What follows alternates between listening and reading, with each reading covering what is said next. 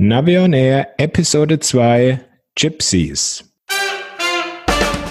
Hier ist eine weitere Ausgabe von Navi on Air, dem Podcast rund um Outdoor-Navigation und smarte Gadgets. Und hier sind eure Moderatoren Thomas Freuzheim von Naviso und der GPS-Radler Matthias Schwind.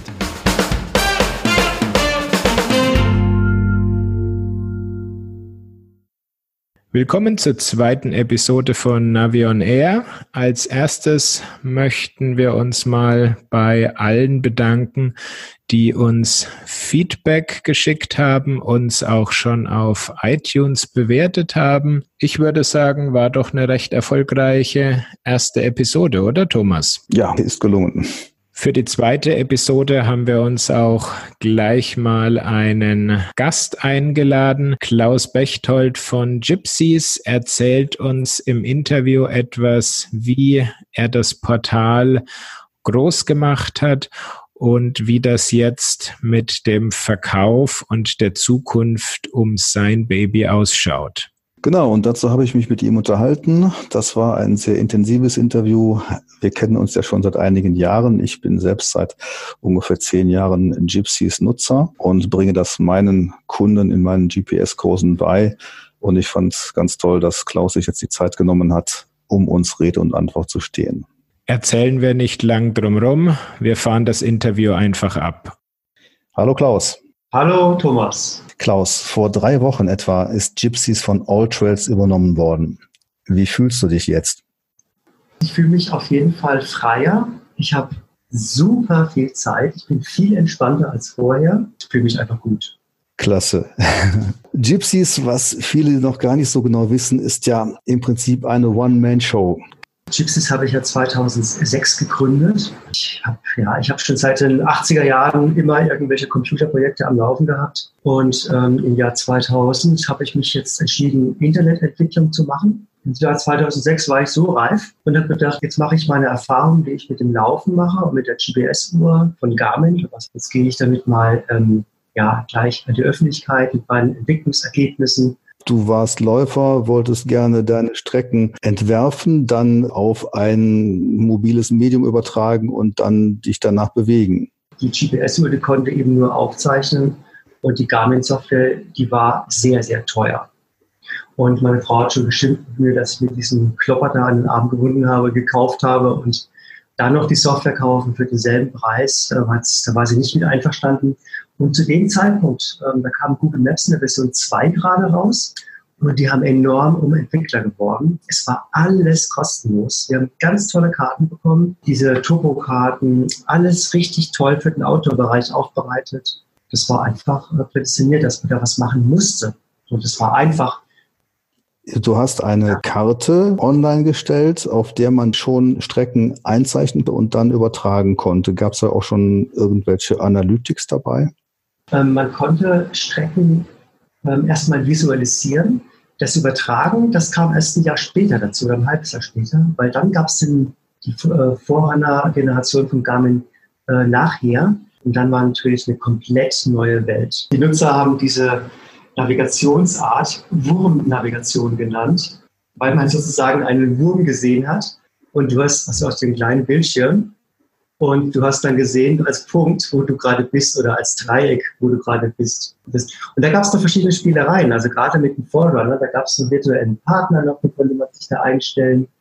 Und ich musste mich ja erstmal in diesen ganzen Geo-Bereich einarbeiten. Ich wusste halt, ja, klar, Längengrad, Breitengrad.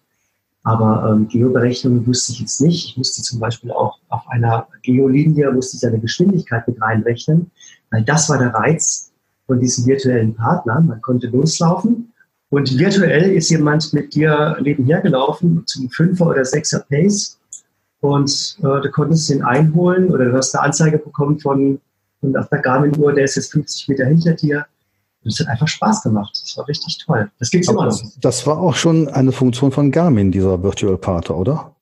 Ja, genau. Das war eine Funktion von Garmin. Aber der Track, den man überspielen musste, der musste eben eine Geschwindigkeit haben. Das heißt, ah, ja. mhm. du musstest in diesem Format, musste man, das war damals noch das CRS-Format von Garmin, da musste man so eine Zeitlinie mit reinrechnen. Du musstest sagen, an welcher, welchem Punkt, an welcher Geokoordinate du wann bist Und dann hat das Ding damit gespielt. Jetzt ist doch Gypsies groß geworden mit dem Angebot, dass man selbst seine gelaufenen, gefahrenen Strecken hochladen kann und auch selber Touren zeichnen kann. Wie hat sich denn das entwickelt? Ich wollte auch den Leuten klar, machen, dass man jede Strecke, dass ich die wirklich nur einmal haben möchte, und zwar die beste Aufzeichnung, jetzt am Beispiel des Teltokanals, die möchte ich gerne bei Gypsies haben. Aber wenn jetzt die Leute ihre Strecke hochgeladen haben, da konnte man doch gar nichts gegen machen, wenn jetzt der Telto-Kanal dann das fünfte Mal drin steht. Am Anfang habe ich noch dagegen gekämpft. Ich habe es gemerkt, dass die Leute das gemacht haben. Ich habe die tatsächlich angeschrieben. Die 1 zu 1 Kopie habe ich erkannt. Also wenn der Berlin-Marathon jetzt 30 Mal hochgeladen wurde, das war eine binäre Kopie, die habe ich verboten. Also es ist ja unglaublich, wenn man sich jetzt mal überlegt, wie viele Leute jetzt gleichzeitig Touren hochladen und dass dann jemand da sitzt und das wirklich redaktionell überarbeitet. Gut, am Anfang, da war es noch nicht so viel. Es gab erst zehn Touren am Tag oder vielleicht nur zwei. und das ist dann weiter gewachsen. Der nächste Break war 1000. Das war ja auch verrückt. Und dann wurden am Tag ähm, 4.000 bis 6.000 Strecken erzeugt, neue Strecken. Die kann kein Mensch mehr redaktionell äh, sichten und nachbearbeiten. Und das erwartet ja auch keiner. Wie ist denn Gypsies eigentlich so in der ersten Zeit gewachsen? Ist das so ein Schneeballeffekt gewesen oder hast du dafür Werbung gemacht? Werbung habe ich dafür nie gemacht. Ich habe dann äh, Foreneinträge gepostet in Laufforen oder auch in Fahrradforen. Und diese Forenbetreiber, die haben normalerweise was wegen Werbung und die haben Gypsies gelassen. Das heißt, diese Einträge, die waren so wertvoll für die Leute mhm. und die haben einfach diesen Forenbeitrag drin gelassen, haben sich bedankt dafür, dass es wirklich ein kostenloses Tool gibt, mit dem man diese Strecken erstellen kann und auch Strecken austauschen kann. Mhm. Und du hast mir mal erzählt, dass einige Länder da besonders äh, angesprungen sind und sich da wahrscheinlich irgendwelche Aktivisten draufgestürzt haben und dann gesagt haben, das ist ein tolles Tourenportal, da machen wir mit. Ja, genau, die Internationalisierung, das war auch so ein ganz großer und wichtiger Schritt. Ich hatte, ich glaube 2007 schon, einen Russe angesprochen, der wollte die Webseite, die ich gleich in Deutsch und Englisch gemacht habe. Ähm, der wollte die auf Russisch übersetzen. Und seit der Zeit gibt es halt auch sehr viele russische Strecken. Es gibt so Länder, die sind ähm, komplett auf Gypsies Seite. Das ist Israel, Portugal, Luxemburg. Auch der Deutsche Leichtathletikverband, der empfiehlt seinen Streckenvermessern, Gypsies zu verwenden. Ähm, selbst da wurde dann gesagt, wenn ihr eine Strecke plant, vermesst sie erstmal mit Gypsies, bevor mit dem Laufrad die wirkliche Distanz gemessen wird. Mhm. Sag mal, warum heißt es eigentlich Gypsies? Ja, das ist, das ist ein witziger Name. Weil wenn man mal drüber nachdenkt, dann steckt natürlich das Wort GPS drin. Ja. Chips, Chips, also darf man natürlich nicht aussprechen. Und da äh, GPS nicht nur aus einer Person besteht, aus dieser Community, dachte ich mir, das passt doch eigentlich ganz gut.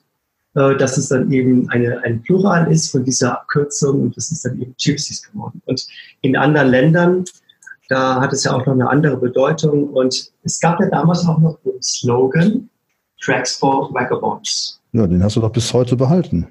Genau. Warum heißt es dann Tracks for Vagabonds? Warum muss man vagabundieren, um deine Tracks nutzen zu können?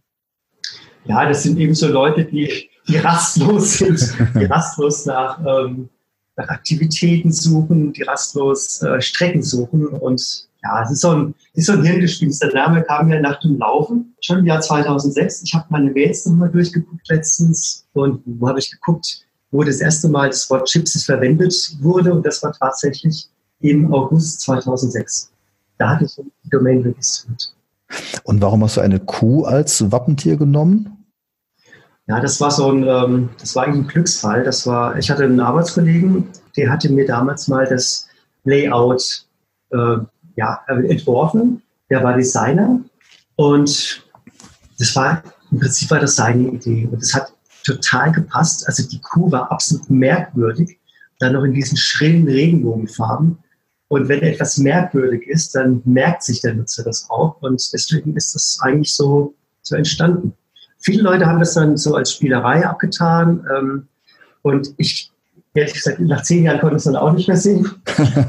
und ähm, die, genau, dieser Regenbogen und diese Kuh ist so ein bisschen jetzt im Hintergrund getreten. Ist aber immer noch sichtbar. Ja. Ähm, jetzt hast du ja jede Menge an verschiedenen Tourenkategorien inzwischen in deiner Tourensammlung stehen. Ähm, ja, also früher gab es nur Laufstrecken und ähm, ganz, ganz schnell gab es noch Fahrradstrecken. Und es war klar, wenn man Fahrradstrecken hat, dann gibt es ja diese drei großen Kategorien, normalen Tourenfahrrad oder Trekkingbike oder Radreisen. Dann gibt es natürlich Rennrad. Klar, man kann natürlich nicht mit Rennrad äh, durch den Wald fahren. Und es gab Mountainbiker, die halt auch mal gerne abseits des Weges fahren.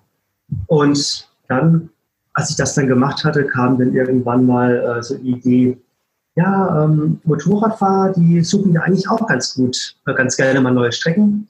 Kannst du nicht mal Motorradfahrer einbauen? Hm, da dachte ich, ja, okay, hat zwar mit Sport jetzt nichts zu tun, aber mache ich. Dann kam irgendwie, glaube ich, eine deutsche Autofirma ähm, aus Stuttgart auf mich zurück und meint, wir hätten gerne Cabriolet drin. Und wenn du das machst, dann kommst du da bei uns ins Navigationsgerät rein. Okay, habe ich gemeint, dann mache ich das halt auch. Und dann, äh, ja, irgendwann hat sich das ein bisschen verzettelt. Ähm, also wenn man das doch so, wenn man heute sieht, es gibt doch Packtierwandern. Ja. Das war mal so ein Trend vor zehn Jahren. Ich weiß gar nicht, ob es das noch gibt oder Kutschfahrten. Ähm, ja, also, gibt es zum Beispiel Loipe als offizielle Strecken, Saumweg, Pilgerweg, Veranstaltungen, genau. die verschiedenen Wegbeschaffenheiten, Art des Weges, weitere Eigenschaften, beleuchtet, einsam, ruhig, belegt, bevölkert, also ein Wahnsinn. Ja. Eine Wahnsinnssammlung von Kategorien, die man, glaube ich, kaum ausfüllen kann, wenn man so einen Weg anlegt. Genau, genau. Aber sie helfen ähm, deutlich bei der Suche. Also auch wenn nur ein Prozent äh, das Häkchen setzen bei beleuchtet, dann hilft das trotzdem, diese beleuchteten Strecken zu finden. Natürlich kann das kein Mensch überprüfen und kein Mensch überprüft wirklich, ob diese wirklich abends beleuchtet ist oder ob sie nach zehn Jahren immer noch beleuchtet ist. Aber es, es hat geholfen. Es, es mhm. äh, gibt viele Leute, die haben das sehr, sehr ernst genommen. Die haben auch 1000 oder 4000 oder 6000 Touren erstellt mit Chips, das muss man sich mal überlegen. Und diese Leute, die haben das wirklich sehr, sehr ernst genommen und haben da wirklich alles ausgefüllt, was ihnen eingefallen. Aha. Jetzt ist ja dein Tourenportal eigentlich äh, im Gegensatz zu den modernen kaum äh, multimedia-lastig, also Bilder oder Videos oder sowas spielen da eigentlich kaum eine Rolle, sondern eher äh, die Streckenattribute. Haben das die Nutzer jetzt irgendwie vermisst? Hm, das war eigentlich eine Kostenfrage. Es gab damals eine Picasa-Integration oder Google Fotos das ist ähm, leider von Google abgeklemmt oder abgeschaltet worden. Da konnte man ein, ein Fotoalbum, was man sowieso erstellt hatte, einfach nur die Übertragung eines Links, konnte man das dann in Chipsys einbauen. Genau das gleiche Bild für YouTube. Ähm, also eigene Bilder zu hosten, ist für den Betreiber so ein bisschen schwierig, aus zwei Gründen. Der erste Grund ist, Bilder kosten enorm viel Platz. Sie müssen auch in drei Größen oder in zehn Größen abgespeichert werden. Man möchte so einen kleinen Überblick haben, Überblicksbild, der möchte das Bild hochauflösend irgendwo haben und das kostet enorm viel Festplattenplatz und Festplattenplatz kostet leider Geld. Dann gibt es noch einen zweiten Grund, der auch ein bisschen schwierig ist, das ist das Urheberrecht. Das heißt, Bilder, die von irgendwelchen Leuten hochgeladen wurden, die denen gar nicht gehören. Klar, ich bin zwar als Betreiber, bin ich zwar irgendwie raus, aber doch werde ich, wenn irgendjemand Ansprüche stellt, als erster angeschrieben.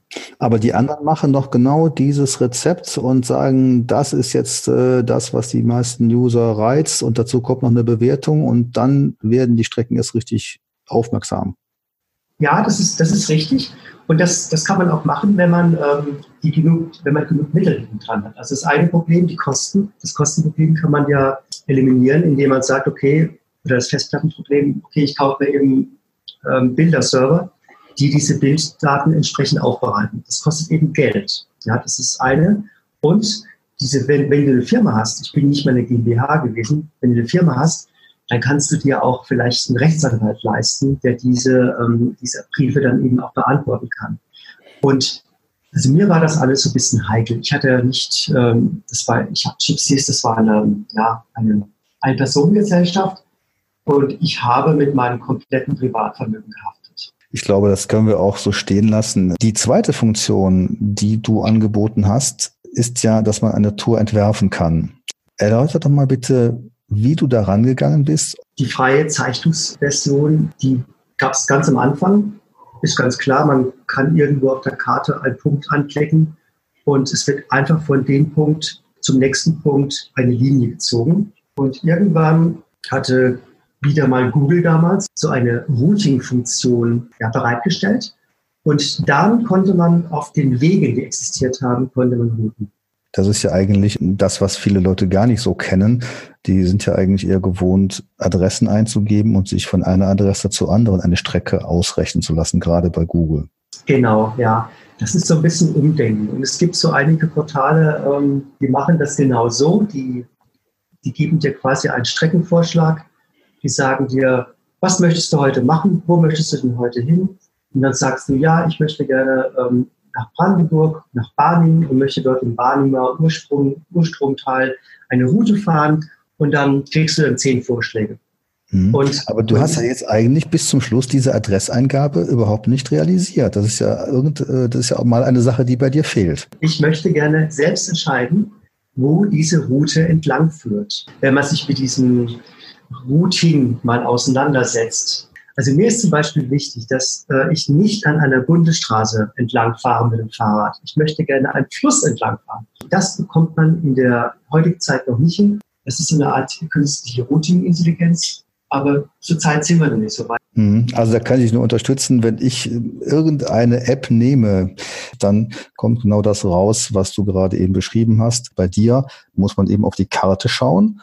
Da sieht man dann, welche Strecke entsteht. Und jetzt hast du ja noch neben dieser manuellen Zeichenfunktionalität ein Routing angeboten. Nochmal ganz kurz zu Google. Die haben irgendwann, im Jahr 2011 war das, glaube ich, Sie haben alle Dienste, die wir kostenlos genutzt haben, wir Entwickler, auf einmal kostenpflichtig gemacht und zwar richtig teuer. Und zwar so teuer, dass wir alle gesagt haben, wir können das nicht bezahlen. Kannst du mal eine Hausnummer nennen? Also ich hätte, glaube ich, 4000 Euro im Monat bezahlen müssen. Hi. Von 0 auf 4000 Euro. Google hat sich auch im Ton vergriffen. Die haben auch wieder zurückgerudert ein halbes Jahr später und haben dann nur noch ein Zehntel von dessen verlangt, was sie am Anfang verlangt haben. Es gab eine, eine Kampagne von OpenStreetMap. Die haben das, diesen Ball haben die sofort aufgegriffen und haben äh, sofort äh, Tutorials äh, veröffentlicht und wie kann man jetzt von Google auf OpenStreetMap umswitchen. Und dann gab es dann das neue Kartenframework Leaflet habe ich entdeckt und für sehr gut empfunden. Habe da gleich äh, auf diesem neuen Kartenframework habe ich sozusagen die Google-Funktionalität eins zu eins umgesetzt auf diese auf dieses Kartenframework und habe auch gleich OpenStreetMap-Karten genommen. Jetzt muss man gerade mal erklären, was ein Kartenframework ist. Man stellt eine Webseite bereit, also meinetwegen Gypsies, und dann versucht man andere Kartenserver anzubinden und dann deren Karten auf deiner Webseite in dem Falle darstellen zu lassen. Wann war das ungefähr? Das war auch 2011, 2012 um den Dreh rum. Mhm. Und da hatte so ein Physiker aus Bayreuth rum experimentiert und das habe ich getestet, fand es total gut, weil der war so schnell, dieser Algorithmus. Also es hat Millisekunden gedauert. Der hatte ja eine Route ausgerechnet von Hamburg nach München. Und dann habe ich den angeschrieben und habe gemeint, ähm, ja, hallo Peter, hier ist der Klaus aus Berlin. Hättest du nicht Lust, dieses Routing, was du da eingebaut hast, ein bisschen mehr auf Fahrrad zu bringen oder dass man unterscheiden kann zwischen Fußweg und zwischen Fahrrad und Auto. Und dann äh, hat er äh, gesagt, ja, ist eigentlich eine ganz gute Idee. Und ich habe ihm im Gegenzug, habe ich ihm einen äh, Server spendiert. Und er hat dafür das Routing experimentell entwickelt, das heißt Fahrradrouting. Und äh, mittlerweile ist diese Firma, ist eine Firma gegründet worden und die verdienen sogar Geld damit. Aha, das hast du richtige Entwicklungsarbeit geleistet. Naja, die Idee hatten sie wahrscheinlich selber, aber ich habe quasi den, den, Stein des Anstoßes gegeben. Du kannst auch ruhig Namen ja. nennen. Wer war das denn damals? Das war Peter Karich. Mhm. Der hatte mir auch gerade noch vor vier Wochen eine E-Mail geschickt, wo er sich dafür nochmal bedankt hat, weil im Prinzip ist daraus äh, dieses, diese Routing Engine Graphhopper entstanden. Aha. Und diese Graphhopper Engine wird auch bei anderen Portalen eingesetzt. Genau, die wird mittlerweile von Komoot wird sie auch, glaube ich, benutzt. Also es ist schon, ist schon sehr, sehr, sehr professionell geworden. Routing war die eine Geschichte. Bei dir kann man ja auch Layer einblenden lassen. Und dazu hast du ja noch eine weitere Kooperation durchgeführt. Genau, ich habe eine Kooperation mit äh, Sarah Hoffmann, die die Webseite betreibt Waymark Trails und Waymark Cycles. Und zwar hatte sie die tolle Idee, dass man über einer Karte eine Ebene legt, die eben nur aus den, aus den Linien der, der, der Wanderwege oder der Fahrradwege besteht. Und diese Wegeverläufe beruhen ja auf den Einträgen von OpenStreetMap, oder? Genau, das sind Fahrradwege, die in OpenStreetMap eben getaggt werden. Die werden, werden hochgeladen. Diese Karteneinblendungsebenen wird es dann eben angezeigt. Ich möchte noch auf ein weiteres Overlay hinweisen, und zwar die OpenSea-Maps. Hast du das schon mal ausprobiert? Nee, weil auf See bin ich nicht so häufig unterwegs. Ja, das ist total klasse. Dort ist jede Tonne ist dort eingezeichnet. Es ist unglaublich. Und ich glaube, Gypsys ist wirklich weltweit wahrscheinlich sogar die einzige Webseite, die neben OpenCMap selbst diese Overlays darstellt. Mhm. Das ist eine ganz tolle Sache. Schön. Ja, ähm, kommen wir mal zu etwas weniger Schönem, denn manchmal gibt es ja auch verbotene Touren beziehungsweise Strecken, die hochgeladen sind und die aber durch natursensible Gebiete verlaufen und dann von ähm, Naturschützern angemeckert werden und sagen, hallo, das kann aber nicht sein, dass jetzt in so einem Tonportal diese Ton veröffentlicht werden. Was machst du denn, wenn du mitbekommst, dass da solche verbotenen Touren enthalten sind? Ja, also ich habe sofort den Weg des geringsten Widerstandes eingehalten und habe die Nutzer informiert darüber, dass sie das unterlassen sollen und ich habe da selbst diese Strecken gelöscht. Ich habe so viele böse Briefe von Naturparks bekommen und äh, auch von Leuten, die sich quasi beschwert haben, dass Mountainbike-Strecken über ihr Privatgebiet gehen. Könnte man sowas eventuell auch automatisieren durch äh, eine Interpretation von OpenStreetMap? Wäre vielleicht mit viel, viel Aufwand machbar, aber dazu müsste man ja auch den Streckenverlauf genau beobachten. Ich hatte nie irgendwie einen Nutzer gehabt, der gesagt hat, das ist jetzt Quatsch, was du da gemacht hast. Oder ich zeige dich an, weil du meine Strecke gelöscht hast. Also die Leute sind sehr, sehr einzig. Mhm. Kommen wir mal zu den Formaten, zu den Datenformaten. Und in meiner Meinung hast du da auch wirklich ein Wunderwerk vollbracht. Es gibt ja kaum ein Datenformat wie GPX und FIT, das man bei dir nicht konvertieren kann. Ja, das ist aus der Not entstanden. Und zwar Leute, die hatten halt mich angefragt, kannst du das nicht bitte aufnehmen, damit ich das direkt importieren kann, ohne jetzt irgendwie noch einen Converter zu benutzen.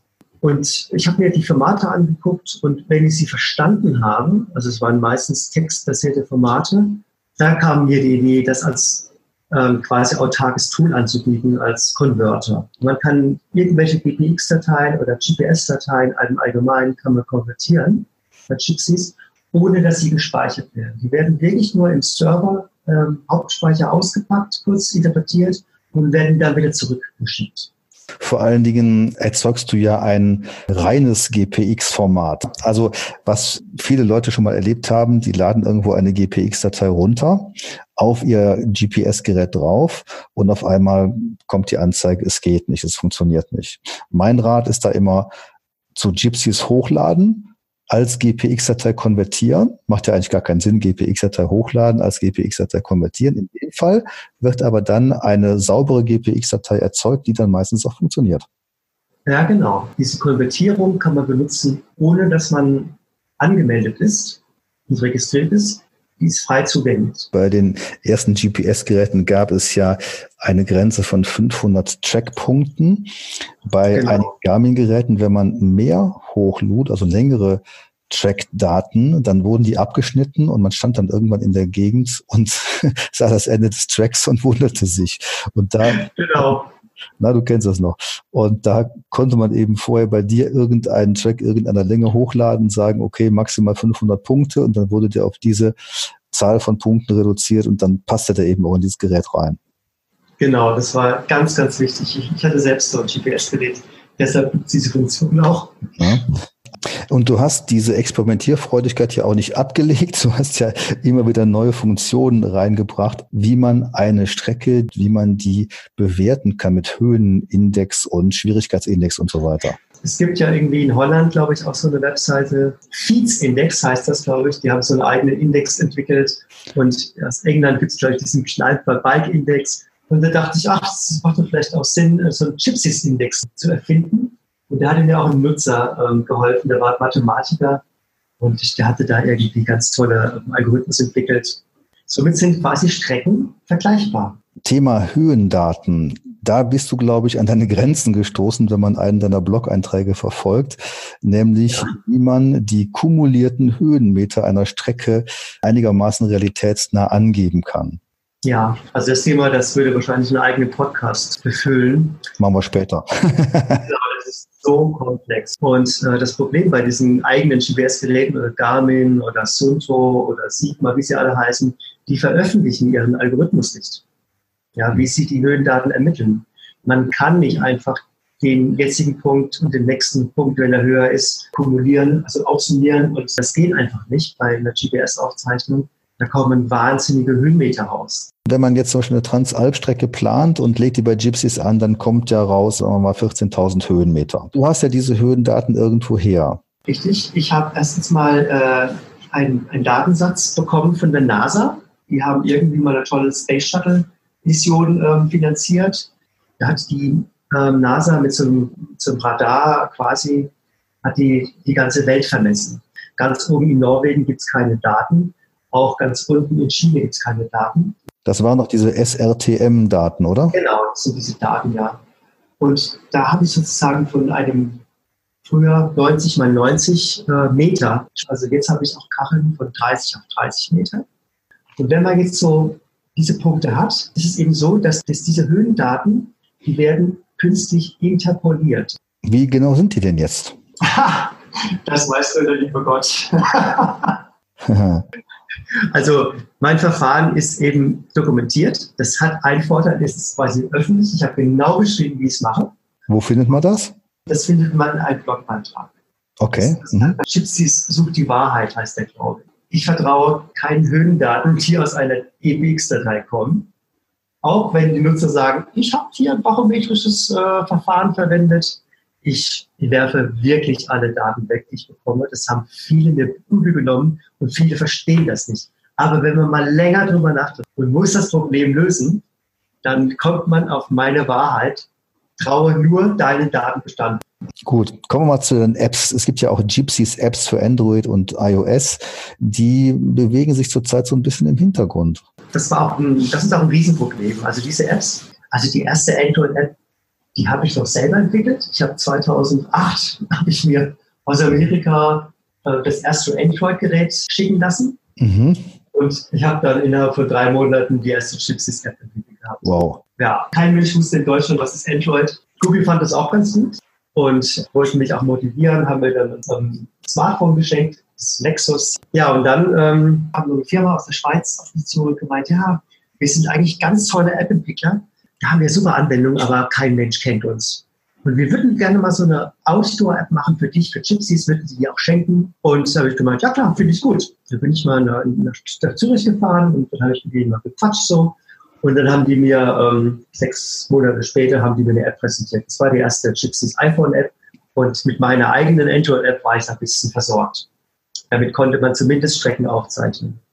Also der Sinn war jetzt, dass du eben äh, draußen Strecken aufzeichnen kannst, aber eigentlich konntest du das ja auch schon mit dem GPS-Gerät. Was war jetzt eigentlich so der, der Sinn, da noch eine App zu entwickeln? Erstens mal, was, da, was der Reiz auf jeden Fall. Zweitens, man konnte ja schon eine Strecke, die man auf Chips erstellt hatte, die konnte man schon nachfahren. Aber das war so eine Art Mischung aus der Wurmnavigation, also mit draufgucken, wo bin ich gerade.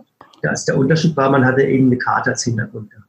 Das sind aber alles Online-Karten gewesen. Also man hatte damals immer einen Datentarif benötigt. Und wenn man mal oben auf 3000 Meter ähm, auf der Zugspitze ist, hast du nichts gehabt. Da warst du quasi deine Strecke in der App gehabt, aber du hattest keine Karte darunter. Mhm. Jetzt haben sich ja in der Zwischenzeit etliche andere Auto-Apps entwickelt. Hast du jetzt dann gesagt, ich äh, entwickle die nicht mehr weiter, wird mir zu teuer oder was war der Grund, dass die jetzt nicht mehr so im Vordergrund stehen? Ja, es gab noch ein Intermezzo, also es hat die Firma, darf ich ja wahrscheinlich nennen, das ist die Firma Falke, die hatte auch eine Ambition gehabt, sie wollte auch ein bisschen die, die Sportler unterstützen und hat äh, mir aus Marketingzwecken komplett die iPhone-App und die Android-App nochmal komplett neu entwickeln lassen. Wir reden jetzt von Falke und nicht von Falk, also von der Sockenfirma. Genau, Bekleidungsfirma Falke aus dem Hochsauerland. Das war so, dass ich quasi ja, dass ich mir eine App wünschen konnte. Die Verträge wurden dann mit der, Entwicklungsfirma ähm, geschlossen und Falke direkt. Aber ich war quasi derjenige, der sich alles wünschen durfte. Das mhm. war eine super komfortable ähm, Situation. Aber was man nicht denkt, ist, dass eine App im sechsstelligen Bereich war. Hui. Man glaubt das nicht, ja. Und ich habe das nicht mehr leisten können. Mhm. Ich glaube, jetzt kann man auch sagen, dass es vielleicht gar nicht so notwendig ist, da noch äh, Gypsys Apps zu haben, weil es gibt ja auch genügend andere Auto-Apps, die dann die Ergebnisse, die man mit Gypsys erzielen kann, umsetzen. Genau.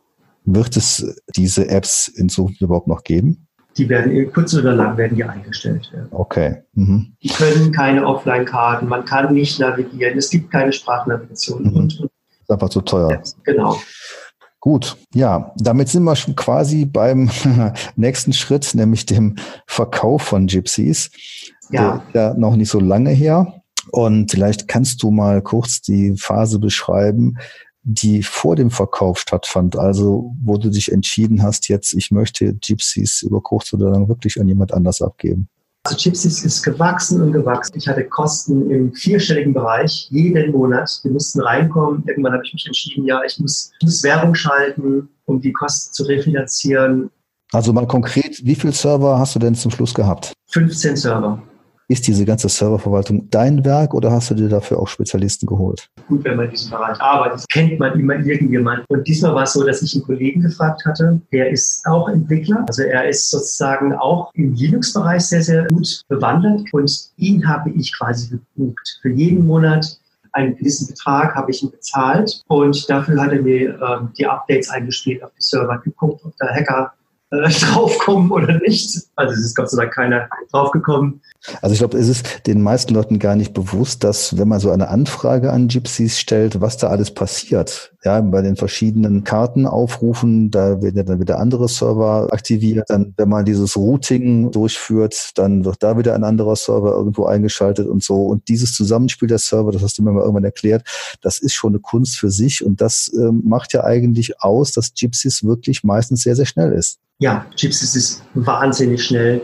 Ich habe also Anfragen, wenn ich in Logfiles reingucke, also ich habe eben von diesen drei Frontend-Servern gesprochen, die werden befeuert mit ungefähr, schätze mal so momentan 60 bis 70 Anfragen in der Sekunde.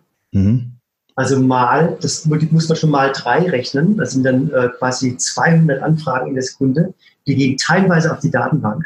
Müssen wir vorstellen, du musst einen Datenbankserver, der 200 Anfragen in der Sekunde leistet. Also mhm. da steckt unheimlich viel äh, Wissen drin. Mhm. Was waren denn so die höchsten Lasten, äh, die den Server bewältigen mussten? Die gibt es jetzt immer noch. Es gibt Spitzen. Das sind oftmals Universitäten, teilweise Datensammler aus, aus Fernost, sage ich mal so. Die gehen auf die Server drauf, ohne Rücksicht. Die wollen jetzt ein ganzes Land GPS, äh, haben. Dann, dann irgendwann brechen die Server zusammen. Irgendwann können sie halt nicht mehr. Hast du mal solche Crashs gehabt? Ja, die kamen so alle, alle zwei, drei Monate.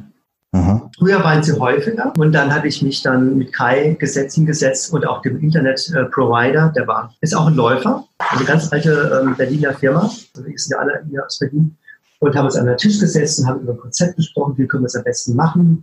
Aber früher war das so, dass ich einmal in der Woche Auswahl hatte. Und jedes Mal, wenn sowas gekommen ist, und ich bin gerade irgendwo, ich habe mich wecken lassen nachts von SMS, wenn der Server steht, das, das geht natürlich auch zur Substanz. Genau, und dann hast du gesagt, jetzt ist mal Schluss mit Gypsies und jetzt soll es ein anderer machen. Ich habe nie den Mut gehabt, Gypsies hauptberuflich zu betreiben. Das lag daran, ich bin verheiratet, ich habe hier eine Eigentumswohnung zu finanzieren in Berlin. Ähm, klar, als Softwareentwickler ist man momentan ein bisschen umworben, hat eigentlich keinen Job zu finden, aber ich habe auch schon andere Zeiten erlebt. Ich hatte nie richtig den Mut, jetzt Gypsies richtig so zu Vollzeit zu betreiben und deshalb ähm, habe ich da immer noch gearbeitet, acht Stunden am Tag aber irgendwann, irgendwann wird es zu viel. Und es passiert immer irgendwelche kleinen Katastrophen. Es ist ein Wunder, dass meine Ehe überhaupt gehalten hat, dass die Kinder großgezogen wurden und jetzt richtig erwachsen sind und sie mich noch kennen. Also muss man schon sagen, ich habe eine sehr, sehr tolerante Familie. Das braucht man, glaube ich, auch bei so einem Hobby. Ich bin auch teilweise wirklich, da bin ich echt ein kleiner Nerd. Als Softwareentwickler bist du, bist du einfach angefixt und musst es einfach jetzt. Da muss es gelöst werden, ja. Muss gelöst werden, genau. Und, ja. und ich habe zwar immer versucht, noch die Balance zu finden, dass ich, ich, ich wusste, wenn ich die, die rote Linie überschritten hatte, das wusste ich. Da habe ich, hab ich sofort die Handbremse gezogen. Also hat jetzt deine Familie gesagt, jetzt hier ist Schluss, sonst sind wir weg, oder?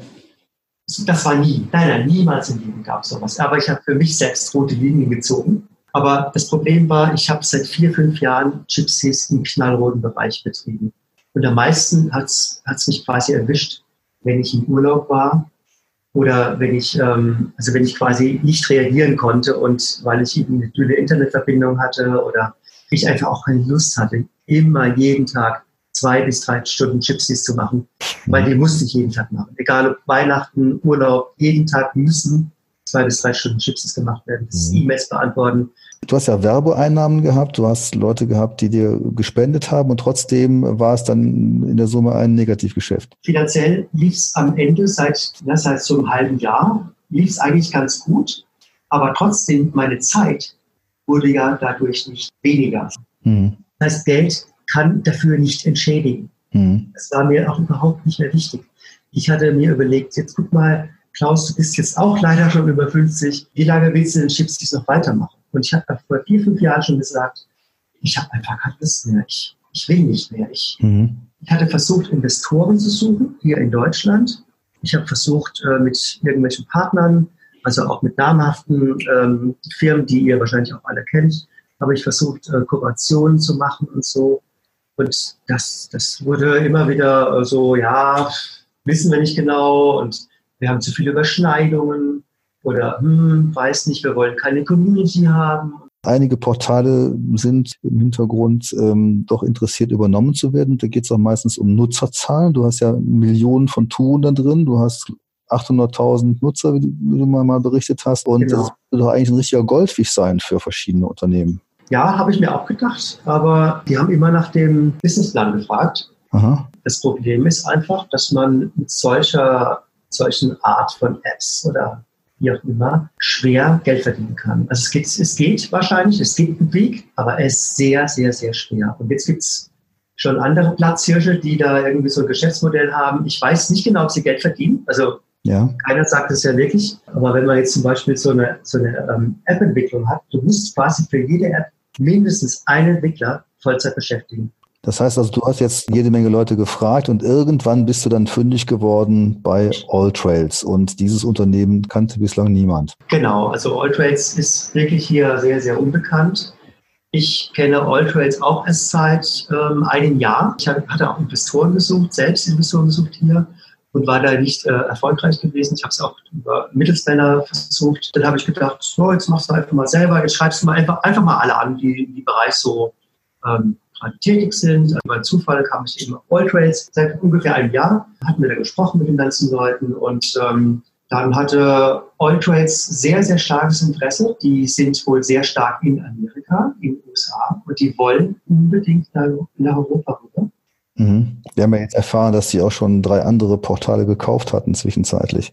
Genau, die sind ein bisschen auf, auf Einkaufstour. Sie haben einfach sehr, sehr gute ähm, Ideen gehabt und sie waren sehr oft Videokonferenzen gehabt und wir haben geredet, wir haben uns auch ein bisschen angefreundet mittlerweile. So haben wir auch ein ganz gutes Verhältnis bekommen. Also du hast jetzt das Gefühl bekommen, dass die sozusagen Gypsies auch gut übernehmen und ähm, in einer gewissen, ja, dir entsprechenden Form weiterführen können. Genau, sie nehmen Gypsies richtig, richtig ernst. Funktionen, ähm, die sie nicht verstanden haben. Ähm, wir müssen uns wissen, sie bewegen zueinander, weil Amerika einfach anders tickt. Ja? Das All-Trail-Portal sieht doch komplett anders aus. Natürlich kann man da ein bisschen was planen und Strecken laden etc., aber man muss ja komplett umgewöhnen als Gypsies-Kunde. Und jetzt nach der Übernahme hat man ja gemerkt, die haben sich jetzt doch schon ein bisschen bewegt. Jetzt kann man ja zum Beispiel GPX-Tracks, die vorher bei der Bezahlversion einfach nur angesiedelt waren, kostenlos runterladen. Also man hat sich jetzt in der Tat schon wirklich auf äh, Gypsies Anforderungen bewegt. Sie hatten ja selbst so eine Art Streckeneditor gehabt.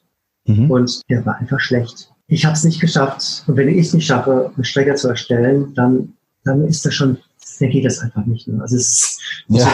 alles weiß, aber ich habe es einfach hingekriegt. Ne? Und das, das hat einfach funktioniert. Was ich jetzt erstaunlich finde, ist, auf der einen Seite wollen die ja die ganzen Gypsies-Nutzer haben, machen es aber den Gypsies-Stammkunden nicht so ganz leicht, ähm, Gefallen dran zu finden, weil es eben so anders ist. Und ähm, hat man sich jetzt nicht in der ersten Phase damit so einige Gypsies-Nutzer vergrault? Ja, das stimmt. Und die müssen wir wieder zurückgewinnen. Also Alltrades ist viel, viel besser geworden. Also sie haben an den Übersetzungen gearbeitet. Sie haben gesagt, Gypsies soll werbefrei werden. vielleicht habt ihr schon gemerkt, also die mobile Version, die ist schon ohne Werbung. Mhm. Dass die jetzige Version noch mit Werbung läuft, liegt an dem langen Marketingvertrag, den ich so habe.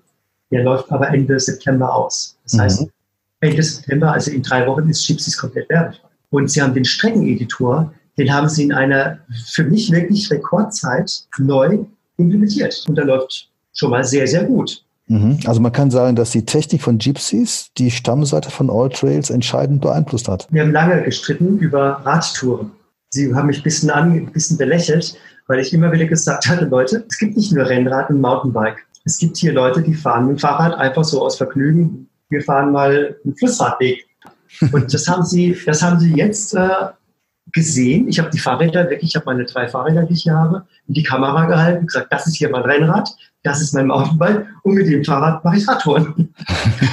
ja, und dann haben sie es alles klar, haben sie verstanden, haben sich auch nur schlau gemacht intern. Genau, sie haben es dann einfach eingeführt. Ja, jetzt, jetzt kann man auch Radtouren auswählen. Mhm. Oder sie haben zum Beispiel gesagt, die, die Dateikonvertierung, die bei Chipsys ist, die ist so gut, die bauen wir auch ein. Und das gibt es jetzt auch schon, also beim Upload der Datei wird exakt der Gypsies-Interpreter benutzt. Das heißt, wenn du eine Excel-Datei äh, hochlädst bei Alltrails, dann wird die über den Gypsies-Converter konvertiert. Mhm. Also hat man sich nicht nur die Nutzer eingekauft und deren Touren, sondern eben auch die Technik. Und das ist ja schon was Besonderes, wenn das in dieser Form eingebaut wird. Wenn wir auf die Touren schauen, die wir jetzt als Gypsies-Nutzer in unseren Accounts haben, die werden ja automatisch übernommen. Ja. Wenn man da nicht widerspricht, Dazu kommt ja immer dieses Thema Datenschutz vor. Ähm, ja. Und da hast du mir ja erzählt, dass ihr jede Menge Anstrengungen gehabt habt, um da eine Art europäischen Datenschutzkomfort einzubauen. Ja, ja, genau. Wir waren ja, wir sind ja auf der Bühne. Ja, wir sind ja im Rampenlicht und ein europäisches Unternehmen wird gekauft von amerikanischen Unternehmen wo man den Anschein hat, dass wir den Datenschutz nicht so ernst nehmen. Da gibt es ja viele Beispiele dafür. Ich habe alles umgesetzt. Ich habe wirklich alles umgesetzt, was umzusetzen geht. Wenn eine Datenschutzprüfung kommt, ähm, da bin ich mal gespannt, ob sie wirklich was finden. Also ich glaube nicht. Aber man kann jetzt davon ausgehen, äh, dass jetzt Alltrails äh, in, bei der Übernahme von Gypsies eine DSGVO-ähnliche ähm, Ebene erreicht hat. Auf jeden Fall. Aha, okay. Aber es bleibt natürlich dabei, die Daten landen auf amerikanischen Servern, unterliegen dann eben auch amerikanischem Recht. Auf jeden Fall, klar. Weil irgendwann wird es Chips auch nicht mehr geben. Wo sollen die Daten denn dann liegen, wenn nicht dann bei Alltrades? Damit kommen wir zu der Frage, wie lange bleibt denn die Gypsy-Seite voraussichtlich noch erhalten? Also mindestens noch ein halbes Jahr. Ja. Wir wissen es selber momentan noch nicht. Es hängt natürlich davon ab, wie, wie viele Funktionalitäten jetzt in Alltrades eingebaut werden können. Also Alltrades liest mit ähm, bei den Facebook-Kommentaren, sie lesen mit bei dem Google-Forum und sie bekommen auch sehr viele Support-Mails. Sie nehmen quasi die, die Nutzer ernst und fragen mich manchmal, was damit gemeint sein könnte. Und hast du da jetzt äh, in der Zukunft eine feste Rolle? Also ich bin auf jeden Fall auch noch ein halbes Jahr als Berater dort ähm, eingesetzt. Ich wurde auch eingeladen, also ich darf Mitte Ende Oktober darf ich nach San Francisco reisen wir lernen uns persönlich kennen und wir versuchen auch in, der, in, dieser Woche, wo ich da bin, wirklich sehr, sehr viele Punkte wegzuarbeiten. Dann senden dir die ganzen Gypsies-Nutzer ihre Wunschliste, die du dann präsentieren darfst. Ja, wie schön. Genau, genau. Okay. Ja, super. Das klingt ja also danach, dass äh, All Trails wirklich sich weiterentwickelt, dass man jetzt äh, nicht zu fürchten braucht, dass es ein rudimentäres Tun-Portal ist, was einfach nur Gypsies schlucken möchte. Gibt es jetzt noch von dir aus ein paar Tipps, wie man als Gypsies-Nutzer auf Alltrails äh, zugehen sollte, was man da jetzt nutzen kann? Ja, also man kann Gypsies während dieser Übergangszeit weiterhin benutzen. Man kann auch schon mal sich mit denselben Login-Daten bei Alltrails anmelden. Und in diesem Zug werden dann alle Strecken von Gypsies in das All-Trails-System übertragen. Aber trotzdem kann man noch weiterarbeiten.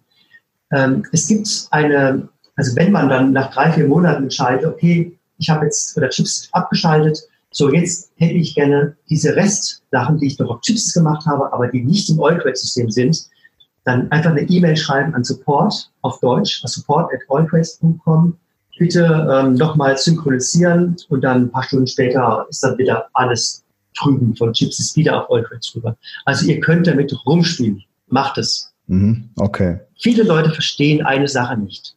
Und zwar, Alltrades hat den Menüpunkt Karten und Aufzeichnen. Und die Strecken von Gypsies werden in diesen beiden Menüpunkten aufgeteilt. Alltrades versucht herauszufinden, ob es sich damals bei diesem Upload um eine Aufzeichnung gehandelt hat von euch. Also dann landen die bei den Aufzeichnungen. Oder genau eine geplante Strecke und dieser Menüpunkt heißt Karten. Der Menüpunkt Karten ist, äh, ist unglücklich. Also ich verstehe es manchmal selber nicht. Ich weiß aber momentan auch noch keinen besseren Namen. Der sollte vielleicht besser eigene Strecken heißen. Streckenkarten. Irgend sowas in der Richtung, dass man besser, besser draufkommt, was damit gemeint ist. Mhm. Das ist das größte Problem, wo die meisten Leute stolpern. Mhm. Bei Komoot heißt das ja ganz einfach geplante Touren und gemachte Touren.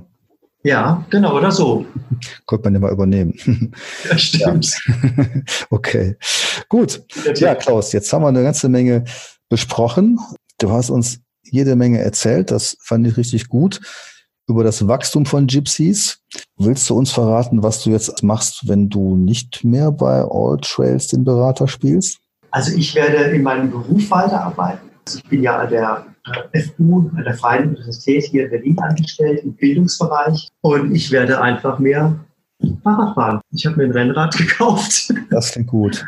Ja, ich werde nie wieder, und das werde ich unterschreiben, ich werde nie wieder eine Webseite betreiben. Ui, musstest du unterzeichnen? Das muss ich, das kann ich unterzeichnen. Also das ist momentan in der heutigen Zeit, also was die Angriffe betrifft, was das Urheberrecht betrifft, was die Datenschutzgrundverordnung betrifft, ich habe keine Lust mehr. Ich möchte nicht mehr. Ich bin froh, dass ich dieses, dass ich alles mitgenommen habe. Es ist nicht so, dass das, dass die DSGVO schlecht ist. Ganz, ganz im Gegenteil, die ist sehr, sehr gut. Aber wenn man sie ernst nimmt, dann hat man sehr, sehr viel Arbeit. Okay. Gut. Ja, Klaus, es bleibt jetzt uns ganz herzlich bei dir zu bedanken, denn du hast da ein Riesenwerk geschaffen und ich möchte mich im Namen der ganzen Gypsies-Gemeinde für dein unermüdliches und wirklich großartiges Engagement bedanken. Man konnte dich ja immer ansprechen und du hast immer eine Antwort und das da ein riesen persönliches Engagement reingesteckt. Also ganz großen Respekt vor dem, was du geschaffen hast. Ich denke, wir sollten auch an der Stelle deiner Familie danken für die Geduld, die sie wahrscheinlich immer wieder aufbringen musste. Das hast du eben auch erzählt. Und wir wünschen dir jetzt erstmal ein entspannendes Zurücklehnen, viele schöne Läufe und vielleicht trotzdem noch ganz neue, schöne, spannende Projekte. Danke dir. Vielen Dank, vielen Dank, lieber Thomas. Ja, super spannendes Interview, muss ich sagen. Waren auch für mich viele Neuheiten dabei, die man so noch nicht gewusst hat. Ein Punkt, der ja auch schon angesprochen wurde, war das Thema mit den Höhendaten. Kenne ich von meinen Bloglesern aus den Kommentaren das Thema Höhenmessung, Höhenmeter ist immer ein Riesenthema und ein Zankapfel. Wie siehst du das, Thomas? Ganz genauso. Es gibt nicht die Wahrheit bei Höhendaten. Man muss ein eigenes Verfahren finden. Okay, ich würde sagen wirklich, äh, wir machen das mal eine eigene Sendung, um das mal richtig einzuordnen. Ganz genau. Aber das Thema Höhendaten zeigt ja eigentlich auch nur eine Facette von dem, was Klaus alles geleistet hat. Angefangen von den wirklich sehr guten Daten bis zur Höhenmessung, bis zur Bewertung. Also ich fand schon toll, was er in seiner ganzen Zeit da alles zustande gebracht hat. Absolut. Das äh, Portal hat sich wirklich super entwickelt und vor allen Dingen, was mir da gefällt, ist, er hat sich immer an die Standards gehalten. Also wie auch schon rauskam im Gespräch, die GPX-Dateien und auch alle anderen Dateiformate waren absolut clean. Da wurde nichts Fremdes irgendwie reingebastelt und deshalb hat es auch so gut funktioniert. AllTrails möchte das ja übernehmen und ich habe mir das auch gerade schon mal angeschaut. Man kann weiterhin seine Strecken jetzt auch kostenlos in allen möglichen Formaten runterladen und wenn ich das richtig verstanden habe, läuft da im Hintergrund die alte Gypsies-Technologie. So ist es laut Klaus. Er hat ja auch gesagt, dass man die Konvertierung nach wie vor nutzen kann, jetzt auch bei Alltrails. Und das sollte man natürlich nutzen und vielleicht auch mit einem kleinen Beitrag dazu hinweisen, dass man dies auch in Zukunft gerne beibehalten möchte. Anderes Thema noch mir aufgefallen ist, ist die Geschichte mit der App. Das hat mich schon immer ein bisschen gewundert, dass er da als kleine Einmannfirma selbst versucht hat, solche Apps auf die Beine zu stellen. Und er hat ja auch gesagt, dass da riesige Summen zu investieren sind. Und insofern gehe ich davon aus, dass äh, sehr schnell die Gypsies App uns verlassen wird und von der All Trails App dann ersetzt wird. Ja, das sehe ich genauso. Auch für mich war das sehr überraschend, wie teuer das war, diese Apps zu entwickeln. Dass da nichts mehr dran gemacht wird, ist, glaube ich, klar. Und ich denke auch mal, in diesem Bereich haben wir so viele andere Apps, da werden wir auch nichts richtig vermissen. So sehe ich das auch. Also das ist kein großer Verlust. Wenn man jetzt schon mal in das All Trails äh, Portal reinschaut, es hackt noch an der einen oder anderen Stelle. Die Übersetzungen passen noch nicht so. Aber ich glaube, die sind auf einem guten Weg und Gypsies bleibt ja noch als Berater wie war das, ein halbes Jahr, glaube ich, noch im Hintergrund aktiv. Also da kann noch was auf uns zukommen und wir werden das Projekt noch weiter begleiten. Genau, ich denke mal, das kommt darauf an, wie die All Trails Leute jetzt auf die Ratschläge von Klaus eingehen. Er hat ja schon im Interview gesagt, dass er ihnen so einiges versucht hat, verständlich zu machen, dass es zum Beispiel in Deutschland und Europa auch andere Fahrradarten gibt als Rennrad und Mountainbike. Und jetzt können wir auch nur hoffen, dass er die Funktionalität, die Einfachheit von All Trails irgendwo dahin bringt, wo wir sie gerne haben möchten. Er ist ja demnächst da und ich glaube, wir sollten da mal einen Blick drauf werfen, wie sich das Ganze jetzt bei All Trails entwickeln wird. So ist es. Und ansonsten, wenn du zu Gypsies All Trails nichts mehr hast, würde ich sagen, machen wir für Episode 2 den Sack zu. Ich würde nur noch ganz kurz so ähm, loswerden wollen, dass ich es ähm, schade finde, dass jetzt eine Episode zu Ende geht, die wir aus den Pionierzeiten dieser ganzen Portale kennen nämlich dass ein Mensch sein Hobbyprojekt verwirklicht hat, dass er es äh, kostenlos ermöglicht hat, den Nutzern daran teilzunehmen. Man konnte ja ohne Registrierung, ohne Anmeldung Gypsies nutzen. Und online von jedem Ort der Welt seine Tour planen mit tollen Kartengrundlagen, mit tollen Tools. Das haben wir momentan nirgendwo. Vielleicht gibt es ja einen Entwickler, der sich da mal engagieren möchte. Aber ich glaube, dafür müssen wir Klaus nochmal ein ganz herzliches Dankeschön aussprechen. Absolut, dem ist nichts hinzuzufügen.